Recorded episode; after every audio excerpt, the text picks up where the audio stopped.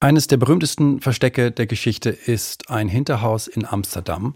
Dort hat sich Anne Frank mit ihrer Familie vor den Nazis versteckt. Ihre Geschichte ist durch ihre Tagebücher quasi unsterblich geworden. Solche Verstecke hat es aber viele gegeben, Zehntausende. Viele sind aufgeflogen, wie bei Anne Frank, aber vielen Menschen haben solche Verstecke das Leben gerettet. Rund 50.000 Menschen haben zum Beispiel versteckt die Verfolgung in Polen und der Ukraine während des Zweiten Weltkriegs überlebt, die meisten davon Jüdinnen und Juden. Architekturen des Überlebens, so heißt die Ausstellung, die solchen Verstecken nachgeht und jetzt ist sie erstmals in Deutschland zu sehen, im Jüdischen Museum in Frankfurt am Main. Miriam Wenzel ist die Direktorin des Museums. Schönen guten Morgen. Guten Morgen, Herr Rammler. Frau Wenzel, die polnische Künstlerin Natalia Romik, die hat diese Ausstellung konzipiert. Was sind das für Orte, die sie gefunden hat? Ja, das sind ganz unterschiedliche Orte. Das ist die Kanalisation in Lviv, das sind Orte unter Häusern, ähm, das ist ein Innenraum eines Baumes, das sind Höhlen, das sind allesamt Verstecke, die so vorher noch nicht bekannt waren und vor allen Dingen so noch nicht untersucht wurden. Der Innenraum eines Baumes, sagen Sie jetzt als Beispiel, was ist da passiert? Wie ist das, wie ist das, wie ist das abgelaufen?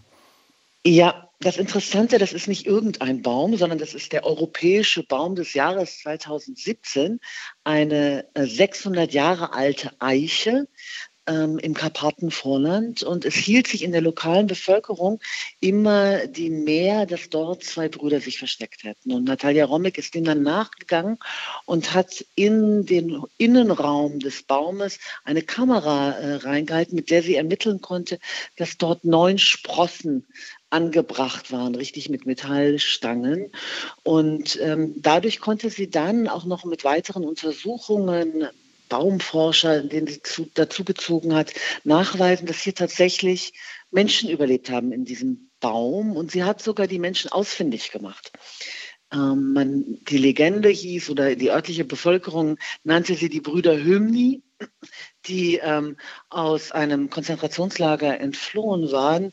Sie konnte dann ermitteln, dass die Brüder Dennholz hießen und sie haben überlebt. Sie sind dann in die USA ähm, emigriert.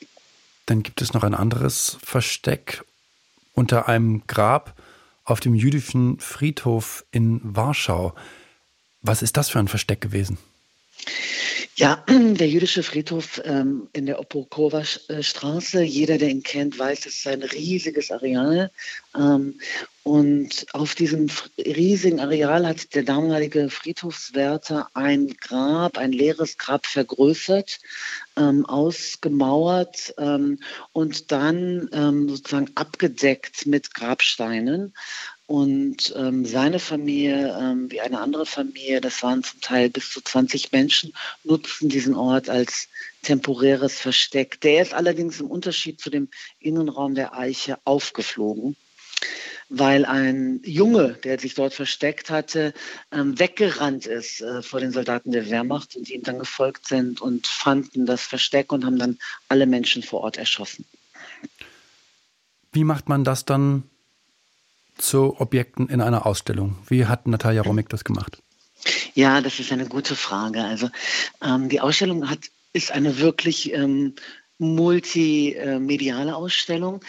Ähm, sie hat von jedem dieser Verstecke Abdrucke abgenommen, und zwar von tragenden Elementen, also in dem äh, Grab äh, beispielsweise oder diesem Versteck auf dem Friedhof, von den gemauerten Backsteinelementen, die das getragen haben, und hat aus diesen Abdrucken dann Skulpturen geformt. Die zwei Seiten haben eine silbrig schimmernde Seite, auf der man sich auch ein bisschen spiegelt, und eine dunkle Seite, in der man noch unmittelbar den Abdruck äh, sieht. Und diese skulpturale Form spielt eben auch mit dem Aspekt der Sichtbarkeit, der entscheidend ist. Und das wird kombiniert dann mit Projektionen der forensischen äh, Untersuchungen, die sie vor Ort gemacht hat, also 3D-Scans etwa und ähm, dann aber auch noch mit einer fotografischen und filmischen Dokumentation aller ihrer Untersuchungen und auch einer Präsentation in Vitrinen der Gegenstände, die sie zum Teil in den Gräbern gefunden hat. Das heißt, die Ausstellung ist nicht nur das, was sie gefunden hat, sondern auch, wie sie es gefunden hat?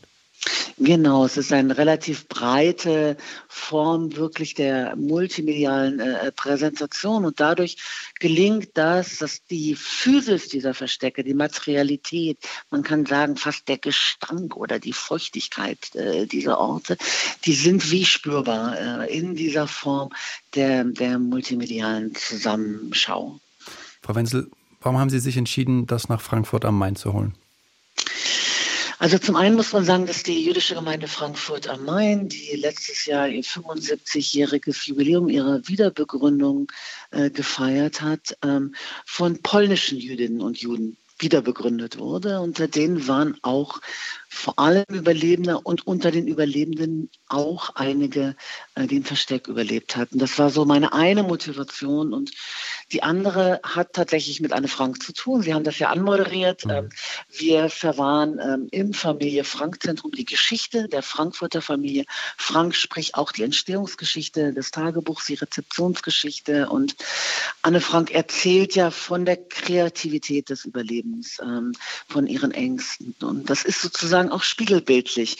Nun geht es um den Ort selbst und das ist der Künstlerin ganz wichtig, eine Hommage an den Überlebenswillen und die Kreativität der Versteckten zu, ähm, äh, zu machen mit dieser Ausstellung. Und da gibt es ein Pendant zum Tagebuch der Anne Frank. Im Jüdischen Museum in Frankfurt am Main ist die Ausstellung zu sehen. Architekturen des Überlebens. Wir haben hier im Deutschlandfunk Kultur mit der Direktorin des Museums gesprochen, mit Mirjam Wenzel. Vielen Dank. Einen schönen Tag noch.